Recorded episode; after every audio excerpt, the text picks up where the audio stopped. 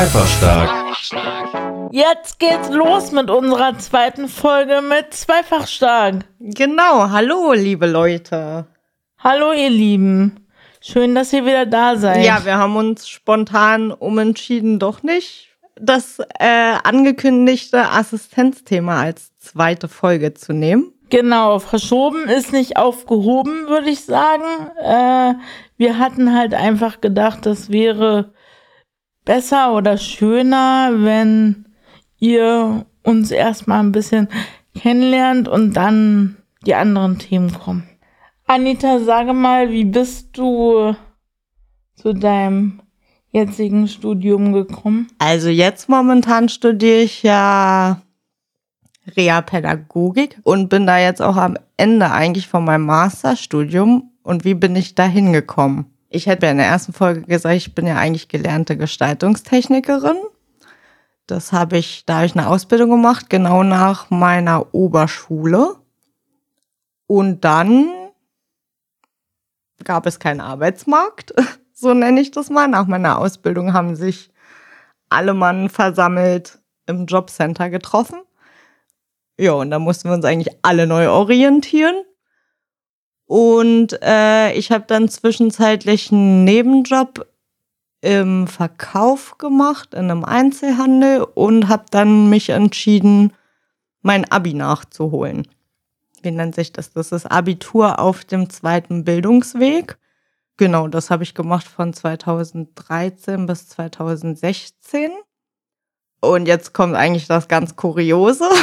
Weg von der Reha-Pädagogik und dem sozialen Bereich habe ich eigentlich zunächst erstmal Lehramt studiert, weil mir so vieles selber in der Schulzeit nicht gefallen hat und ich das quasi besser machen wollte. Ah, das war eigentlich, würdest du sagen, der tiefer liegende Grund, mhm. weswegen du das eigentlich machen wolltest. Okay. Total. Und das war so, mein Ziel war eigentlich in eine Oberschule zu gehen und speziell Schüler und Schülerinnen zu erreichen, die halt quasi auffällig sind. Die wollte ich gerne mitziehen und mitreißen. Das war mein Plan und größter Wunsch so. Naja, es klingt irgendwie so, du wolltest auf jeden Fall was bewegen und was an, anders machen. Mhm. Mhm. Genau. Ich hatte im Abi auch Psychologie als Fach und ich fand das mega spannend und wollte eigentlich auch Psychologie studieren. Da habe ich aber schnell mhm. gemerkt, dass du ja so einen hohen NC ja, der brauchst. NC ist krass, ja. Ich glaube, in Berlin sind wir auch immer noch bei 1,0 bis 1,2. Ja, mega hoch, ja. Und ich hatte halt ein 1,7er Abi. Also mir wurde dann gesagt, ich könnte nach Holland, da ist der NC niedriger. Da hätte ich aber Holländisch lernen müssen. Ja, und dann, wie gesagt, dann hat das halt mit dem Studium nicht geklappt und ich dachte, ich studiere dann Mathe weiter, weil mir das so viel Spaß gemacht hatte. Dann habe ich mein Mathestudium mein Mono-Mathe-Studium angefangen, wo ich sehr schnell feststellen musste, nein, Mathe ist auch nichts für mich. Vor allem ab dem Punkt, als die imaginäre Zahl eingeführt worden ist. Und habe dann geguckt gehabt in Berlin, was gibt es denn für Studiengänge. Und hatte gesehen gehabt, dass es halt Reha-Pädagogik gibt. Und dort stand in den Inhalten, dass es auch so ein bisschen um Entwicklungspsychologie geht und so. Und das klang super spannend. Und dann habe ich meinen Bachelor in der Reha-Pädagogik angefangen. So bin ich zu meinem Studium gekommen. Ja, also auf jeden Fall hast du einige Umwege nehmen müssen, bist du jetzt bis hierher gekommen. Bisschen, das, ja. Und würdest du jetzt sagen, dass das ist es für dich? Total. Also doch, ich finde irgendwie, dort habe ich das erste Mal so ein bisschen auch gesellschaftliche Zusammenhänge zu Behinderung vor allem. Also das Thema Behinderung an sich war mir jetzt auch nicht so bekannt gewesen in Definitionen und so. Und ich fand es dann ultra spannend, das in so gesellschaftliche Themen einzubetten. Wo ich angefangen habe zu studieren, kam halt gerade das Bundesteilhabegesetz. Mhm. Und dann haben wir natürlich im Studium schon direkt die neuesten Veränderungen mit aufgenommen. Und das war schon super interessant gewesen.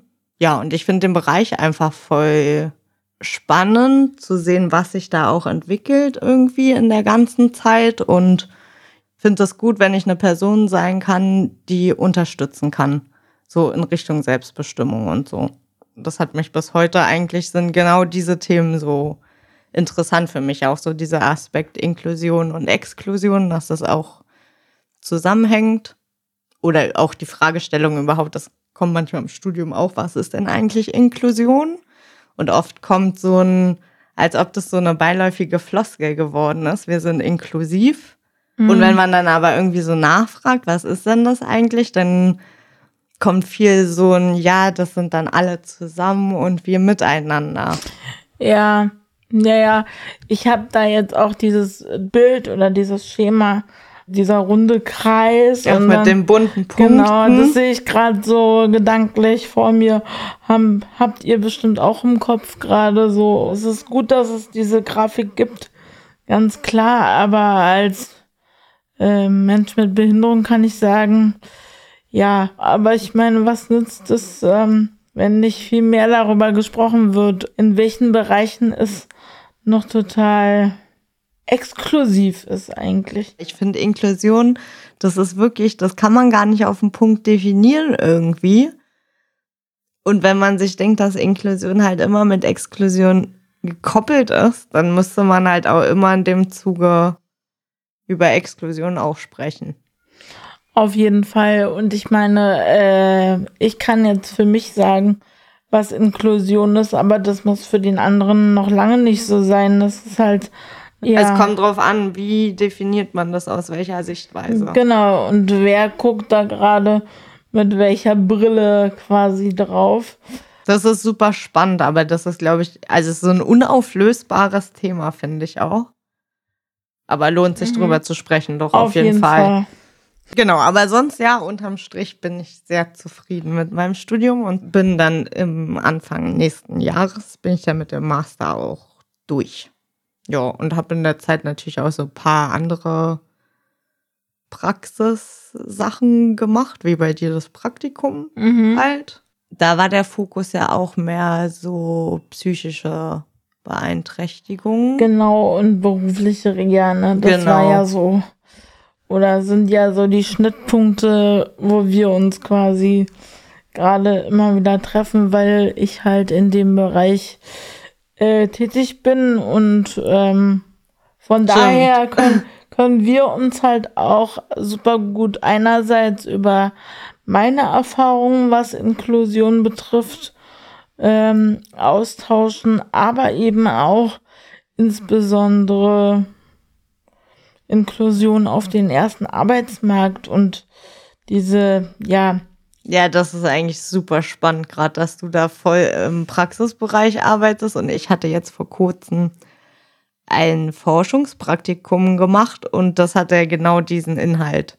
So Übergänge von der Schule in den Beruf, wie das stattfindet und so. Und das ist super spannend eigentlich, wenn man das so auch bei euch sieht. Also auf deiner Arbeitsstelle, mhm. meine ich mit bei euch.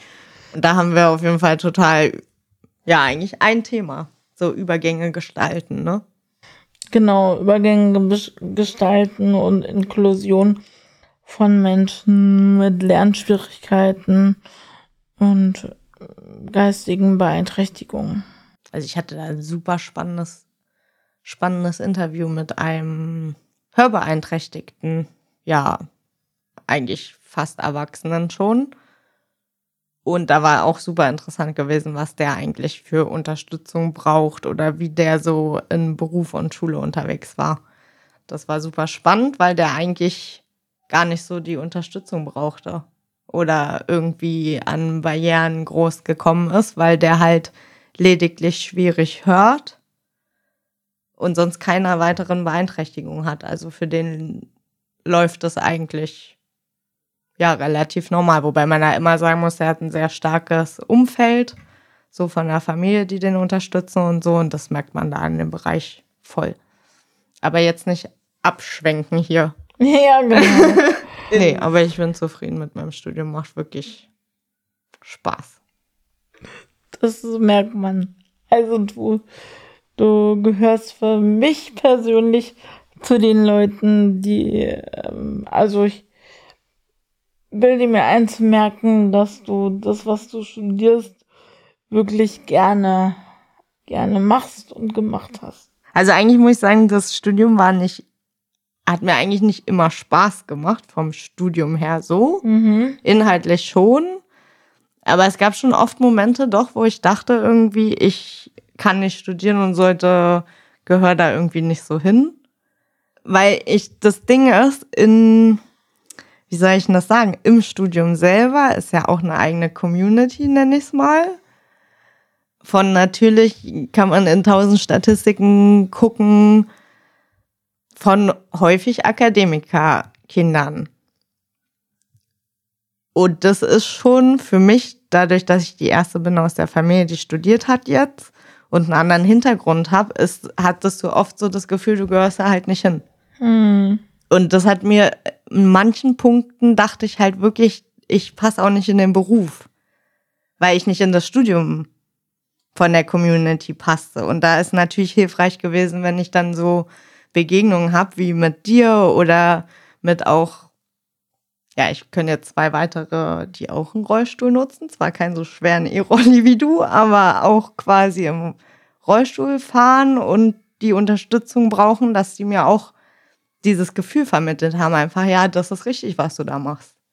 Das stimmt, du hast vorhin gesagt, irgendwie, äh, dass du die erste bist in deiner Familie, die ähm, Zugang hatte zu einem Studium. Äh, äh, deine Mutter, hast du in der ersten Folge gesagt, ist Beschäftigte einer Werkstatt für Menschen mit Behinderung. Würdest du sagen, also würdest du sagen, dass das für dich die Sache nochmal mehr diesen Weg zum Studium zu finden extrem erschwert hat, dass deine Mutter oder, Mm, oder ein Elternteil diesen Weg halt nicht gehen konnte? Also dazu muss man dann wirklich irgendwie meine Geschichte so ein bisschen wissen. Und das ist einfach meine Mutter und mein Vater. Die hatten, die haben gemeinsam so einen Imbiss gehabt, so ein so ein Hängerimbiss quasi auf so einen Wochenmärkten und so und haben dort Nudeln verkauft. Meine Mutter, muss man sagen, meine Mutter äh, kommt ursprünglich aus Thailand und ist mit Anfang 20 nach Deutschland gekommen. Und da hatte mein Vater mit ihr zusammen diese Idee gehabt, diesen Imbiss aufzumachen. Und die haben sich aber geschieden. Warte, jetzt muss ich selber kurz mal überlegen. 1999, da war ich sechs. Äh, kurz vor meiner Einschulung war das auch gewesen. Da haben die sich getrennt, noch nicht geschieden, aber getrennt. Und damit hat meine Mutter diesen Imbiss aufgegeben, weil sie konnte über die Sprache und so das nicht mehr leisten, Steuererklärung zu machen. Also sie wusste einfach nicht, wie funktioniert das System, weil das mein Vater halt übernommen hatte. Mm. Ja, und dann hat sie eigentlich alles aufgegeben, was es bis dahin gab. Und dann kamen wir in so eine, ja, wie nennt man das? Ja, doch Armutssituation eigentlich, weil wir dann vom Amt halt abhängig waren. Dann wart ihr vom Amt abhängig und war das die ganze Zeit äh, in deiner Kindheit? Oder? Genau, also wo ich dann, wo die sich getrennt haben, also bis dahin würde ich sagen, eigentlich war das immer ganz guter Rückhalt finanziell und so.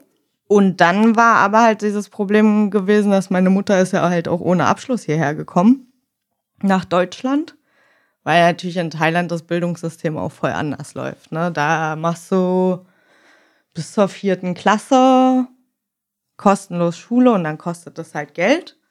Also die wenigsten haben da irgendwie eine hohe Bildung, wie man das auch immer nennt, aber ja, da kann man sich vorstellen, dass meine Mutter natürlich nicht so einfach einen Job Mm. gefunden hat und dann hatte sie halt auch noch so Anfang 2000er diesen Ausländerstatus irgendwie. Keiner wollte sie auch haben und die, die sie hatten oder genommen haben, waren dann auch so, ich glaube früher auch schon Art Leihfirmen irgendwie, die sie halt voll ausgenutzt haben, so würde ich schon sagen. Ja, zum Beispiel mal, kann ich mich erinnern, in einem Kindergarten gearbeitet als Köchin. Weil sie eben den Imbiss hatte. Das passte super gut, das hat ihr auch Spaß gemacht, aber die haben dann, anstatt sie kochen zu lassen, sie putzen lassen.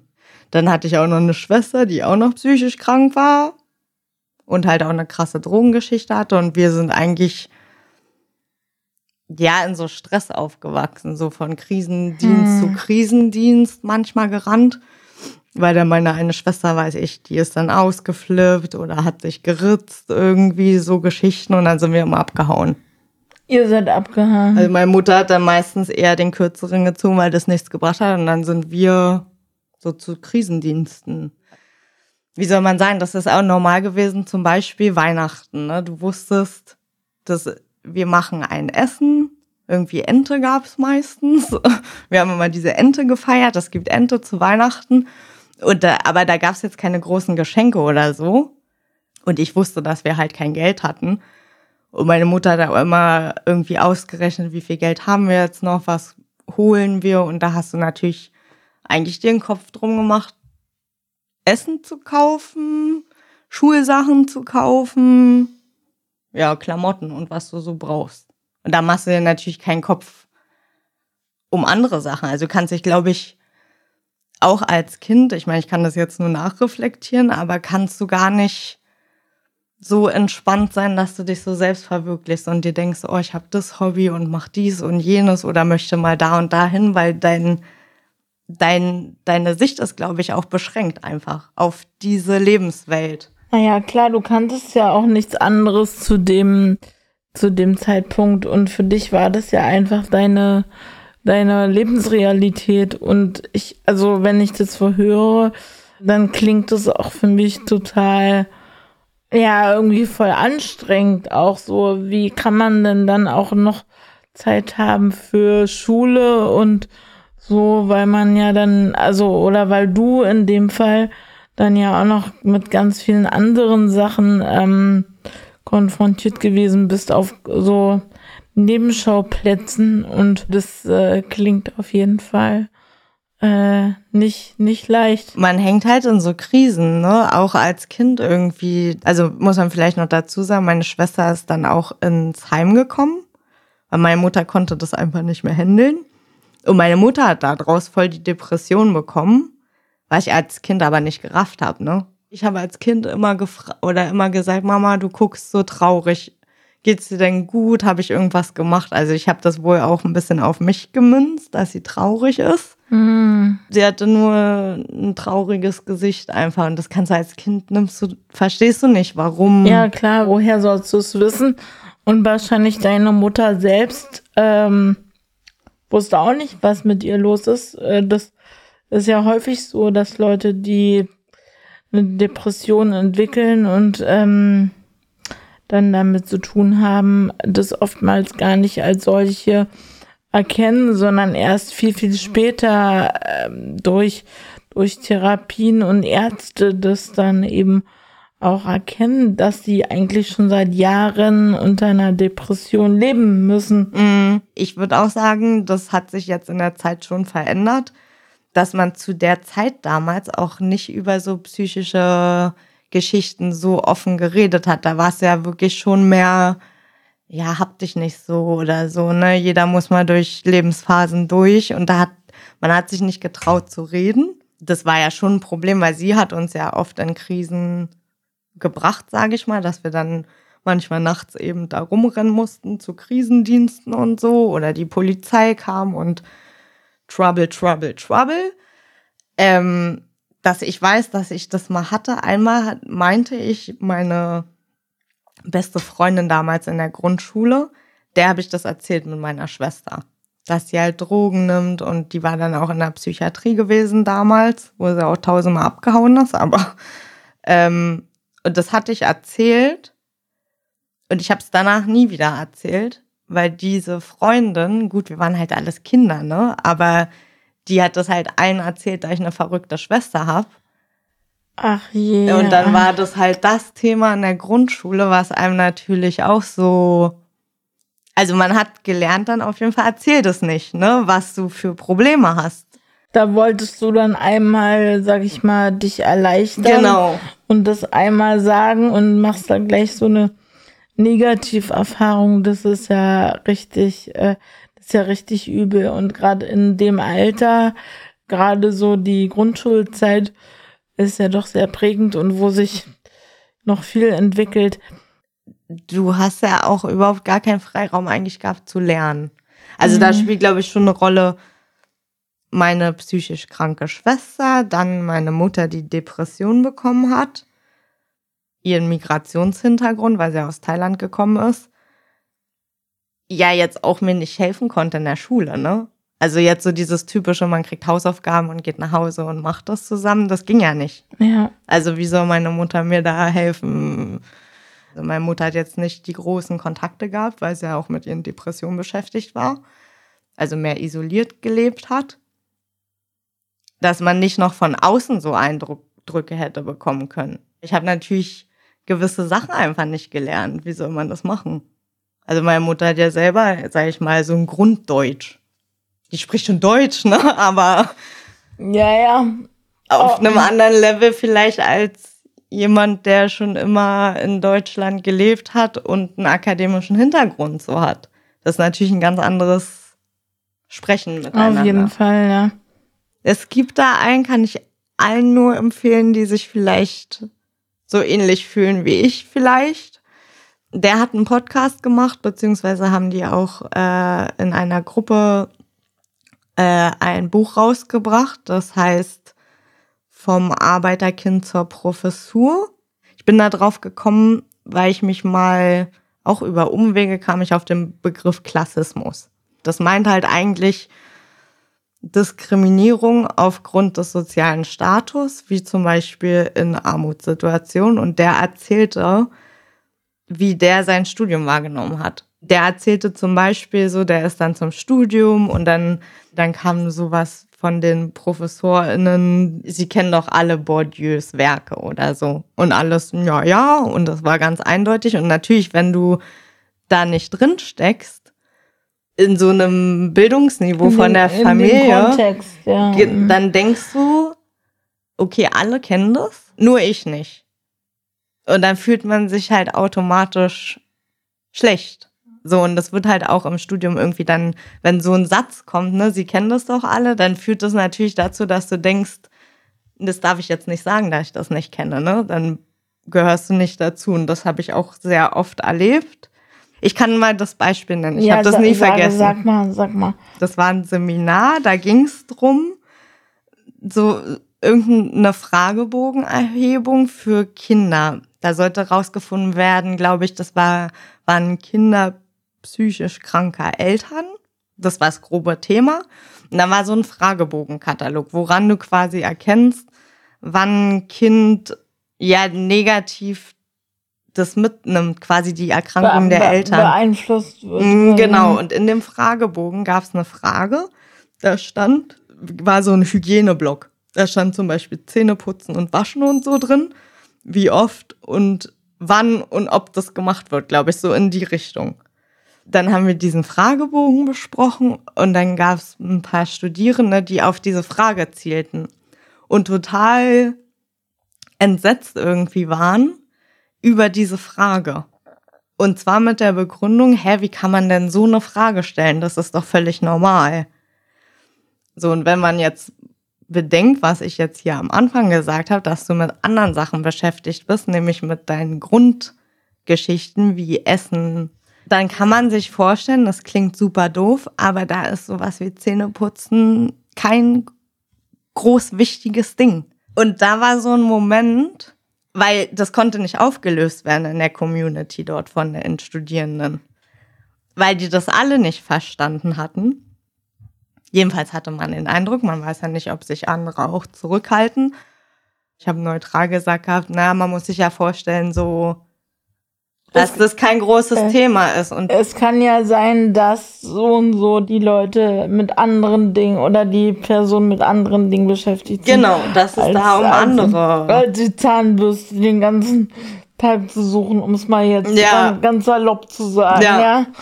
Genau, und da sagte, also da habe ich das eingeworfen, dass man sich ja vorstellen kann, vielleicht ist da einfach nicht die Zeit für. Und die Reaktion davon war, ja, das kann man sich ja gar nicht vorstellen und wir sind ja alle nicht betroffen und halt gut behütet aufgewachsen. Wir können uns da keine Meinung zu bilden. Für mich war das dann so ein, ich gehöre nicht dazu, weil ja wieder gesagt worden ist, wir sind nicht betroffen, wir sind alle gut behütet aufgewachsen, wir können uns gar kein Bild machen.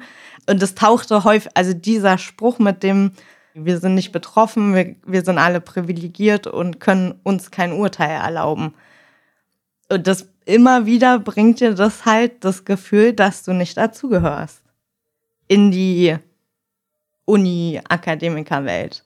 Das Ding ist, man will ja trotzdem dazugehören.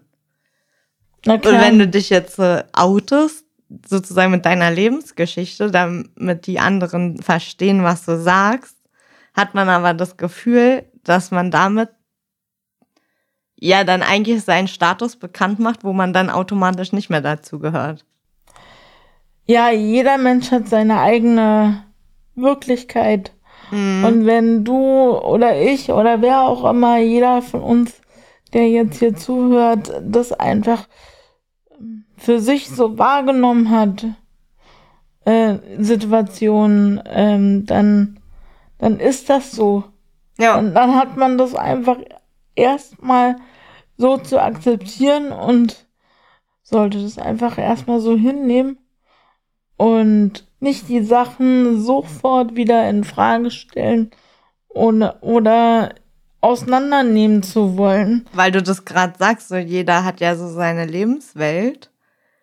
Finde ich nämlich auch, zum Beispiel, weil ich gerade meinte, mit dem Podcast über Klassismus, der hat ja zwar das, sage ich mal, wie bei mir, dieses Armutsthema, aber trotzdem ist, kann man das jetzt nicht vergleichen. Das darf man halt dann auch nicht gleich machen. Ne? Auch wenn wir jetzt Überschneidungen haben, hat trotzdem er eine andere Lebenswelt als ich jetzt, wo noch zum Beispiel die Mutter mit den psychischen Geschichten und die Schwester kommt oder du jetzt im Rollstuhl, bist ja nicht wie nee. jemand anderes im Rollstuhl. Nee, nee, nee. So, also auf, das kann man nicht. Auf gar keinen Fall. Was mir das, diesen Zugang erschwert hat, war schon, wo ich meine ersten Praktika gemacht hatte und dann so kam langsam der Abschluss, wo geht man hin?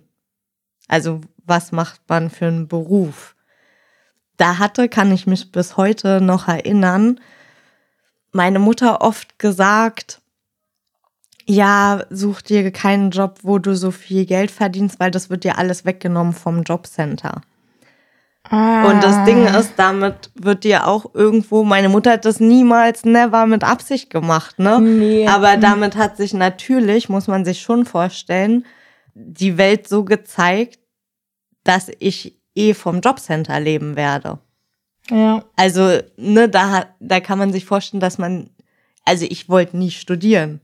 Das war für mich null eine Option, dass ich studiere. Überhaupt gar nicht. Also für mich war eigentlich, wurde mir meine Lebenswelt so ein bisschen, das war nie eine Option zu studieren und das ist eigentlich schon, schon krass, dass man da dann auch gar nicht weiterkommt. Man ist so beschränkt in seinen halt Grundgeschichten irgendwie. Ja, und äh, ich meine, ja, und das ist ja auch das, was dir vorgelebt äh, ja. wurde und dein, deine Mutter hat es ja auch äh, gemacht aufgrund ihrer Erfahrung und hat gedacht, ja, okay, wenn, wenn wir diesen Status quo erreichen, du kriegst dann irgendwann ähm, jetzt Bürgergeld und dann ist, äh, dann ist schon mal viel sicher, sage ich mal. Ja. Dann, dann ist ja, ich meine, ähm, das ist ja auch einfach statistisch leider so belegt, dass eben Le Menschen, die oder Familien,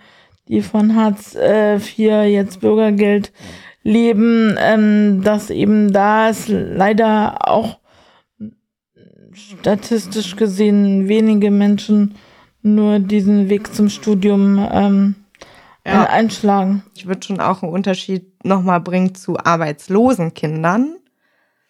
Ja. Weil das ist nochmal ein bisschen anders. Da gibt's halt nicht dieses, die Eltern gehen irgendwie arbeiten und Strukturen so. Das ist auch nochmal was völlig anderes.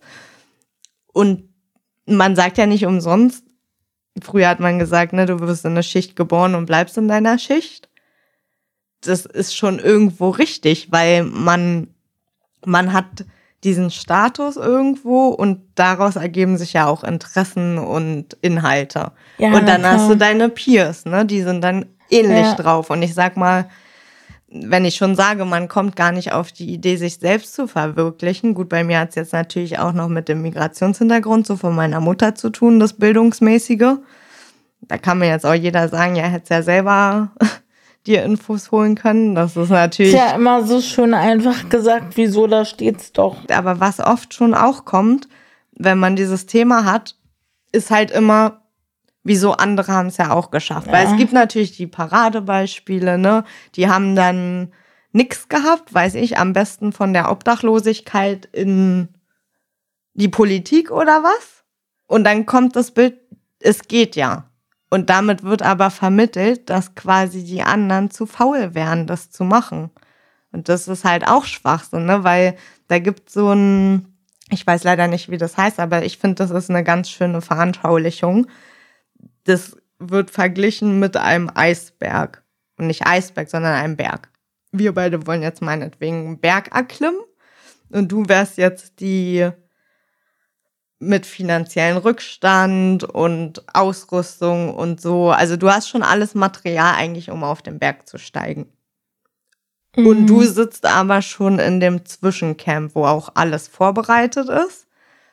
Und diejenigen, die halt nichts haben, die fangen ganz unten an dem Berg ohne Ausrüstung an. Also der Weg da hoch geht für beide, aber ganz anders. Das ist natürlich viel schwieriger von da unten zu starten. Ja, deswegen, das finde ich ja manchmal ein bisschen, wenn so Vergleiche kommen, das geht doch und guck mal hier, Paradebeispiel ist das und das geworden. Das, das vermittelt halt immer, dass alle das schaffen können. Und ja. so, du wärst faul irgendwie oder so. Und das ist es halt nicht, ne? Das finde ich so ein bisschen, wollte ich nur mal betonen. Ja, da wird so ein bisschen die Individualität, ähm, dass jeder Mensch ja auch anders ist, ähm, wird da so ein bisschen vergessen und dass jeder einfach andere Zugangsvoraussetzungen nochmal mitbringt. Nicht nur den Bildungsstand, sondern einfach auch die, ja, die psychische mhm. Komponente spielt, äh, glaube ich, aus meiner beruflichen Erfahrung auch eine große Rolle und einfach auch, ja.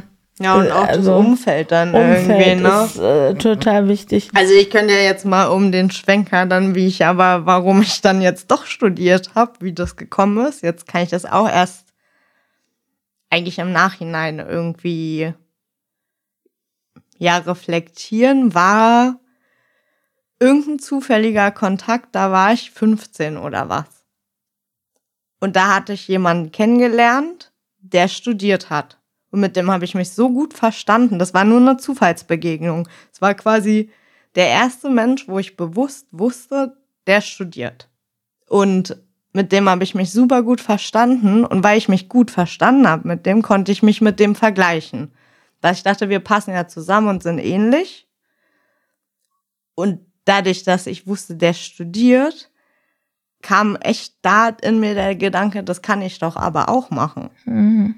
Weil wir verstehen uns doch irgendwie gut. Irgendwie kam da so ein, so ein Umbruch, nur durch so eine Begegnung, dass ich jemanden kennengelernt habe, mit dem man gesprochen hat, so, weil sonst, sage ich mal, hast du immer das in dieser, wenn wir es jetzt mal so Armuts-Community nennen, hm. eher von so Leuten eben genau auch durch die Sprache und so äh, spricht man da eher von, ja, sind ja alles Spießer und so. Man will da auch gar nicht dazugehören, so zu dem Akademikerbereich, weil man sagt, man gehört da nicht zu und die sind da alle spießig und abgehoben und so. So einen Eindruck hat man da. Und das war wirklich der erste Mensch, ja, wo ich mich gleich gefühlt habe. Und da kam dann so ein Gedanke, obwohl ich da noch nicht dachte, ich studiere, ne? Das kam mir jetzt erst nach meiner Ausbildung. Aber da kam das erste Mal so ein Gefühl, ich kann das auch. Ja, toll. Kann man mal sehen, was das dann wieder, äh, was so eine äh, vermeintlich unscheinbare und erstmal auf den ersten Blick vielleicht normale Begegnung, was es dann äh, auslöst. auslöst. Ja. Und das ist, äh, das ist einfach so wunderschön und glaube ich, lädt einfach nochmal dazu ein, dass, äh, dass jeder von uns, glaube ich, für jemand anderen auch Vorbild sein, sein kann und äh, oder dass man mehr manchmal mehr kann als man als man im ersten Moment glaubt. Und ich glaube das ist so ein bisschen das was äh, wir hier auch vermitteln wollen auch das sind so kleine Sachen ne die man irgendwie erzählt aber die wenn man darüber redet, dann merkt man halt auch, dass man einfach nicht alleine ist. Und das bewegt halt voll. Mich hat das super motiviert auch irgendwie, da ich mir denke, ja, okay, da gibt es andere Leute, die machen auch diese Erfahrungen so. Und das wäre halt gut, wenn man drüber redet. Ich finde, man muss da keine Scheu irgendwie vorhaben und man muss das halt erzählen, weil mir hat das ja auch total viel gebracht. Und deswegen finde ich das so wichtig, auch wenn es jetzt auch trotzdem so nackig machen irgendwo ist, hoffe ich, dass die eine oder andere Person sich jetzt auch motiviert fühlt ja. und sich denkt, ja, okay, man kann das schaffen und machen und aber auch, dass es halt die und die Probleme gibt, ne? Die passieren halt so. Unsere Gesellschaft kann man halt von heute auf morgen nicht verändern, aber man kann drüber reden und vielleicht hören das auch andere Leute, die vielleicht drüber nachdenken. Ja, und man kann seine Sichtweise da darauf verändern und ähm, das, äh, das hoffen wir. Schluss für heute. Schluss für oh, heute, ja. Und äh, genau. Und danken euch fürs Zuhören. Und wenn ihr Fragen habt zu der Folge oder auch zu der davor oder Anregungen habt, dann schreibt es uns bitte gerne in die Kommentare bei Spotify oder YouTube oder wir sind auch bei ähm, Instagram unter dem äh, Zweifachstark und wir freuen uns auf jeden Fall, wenn ihr euch bei uns meldet. Und hoffen auf guten Austausch und weiteres gutes Zuhören. Bis bald, ihr Lieben. Tschüss. Tschüss. Zweifach stark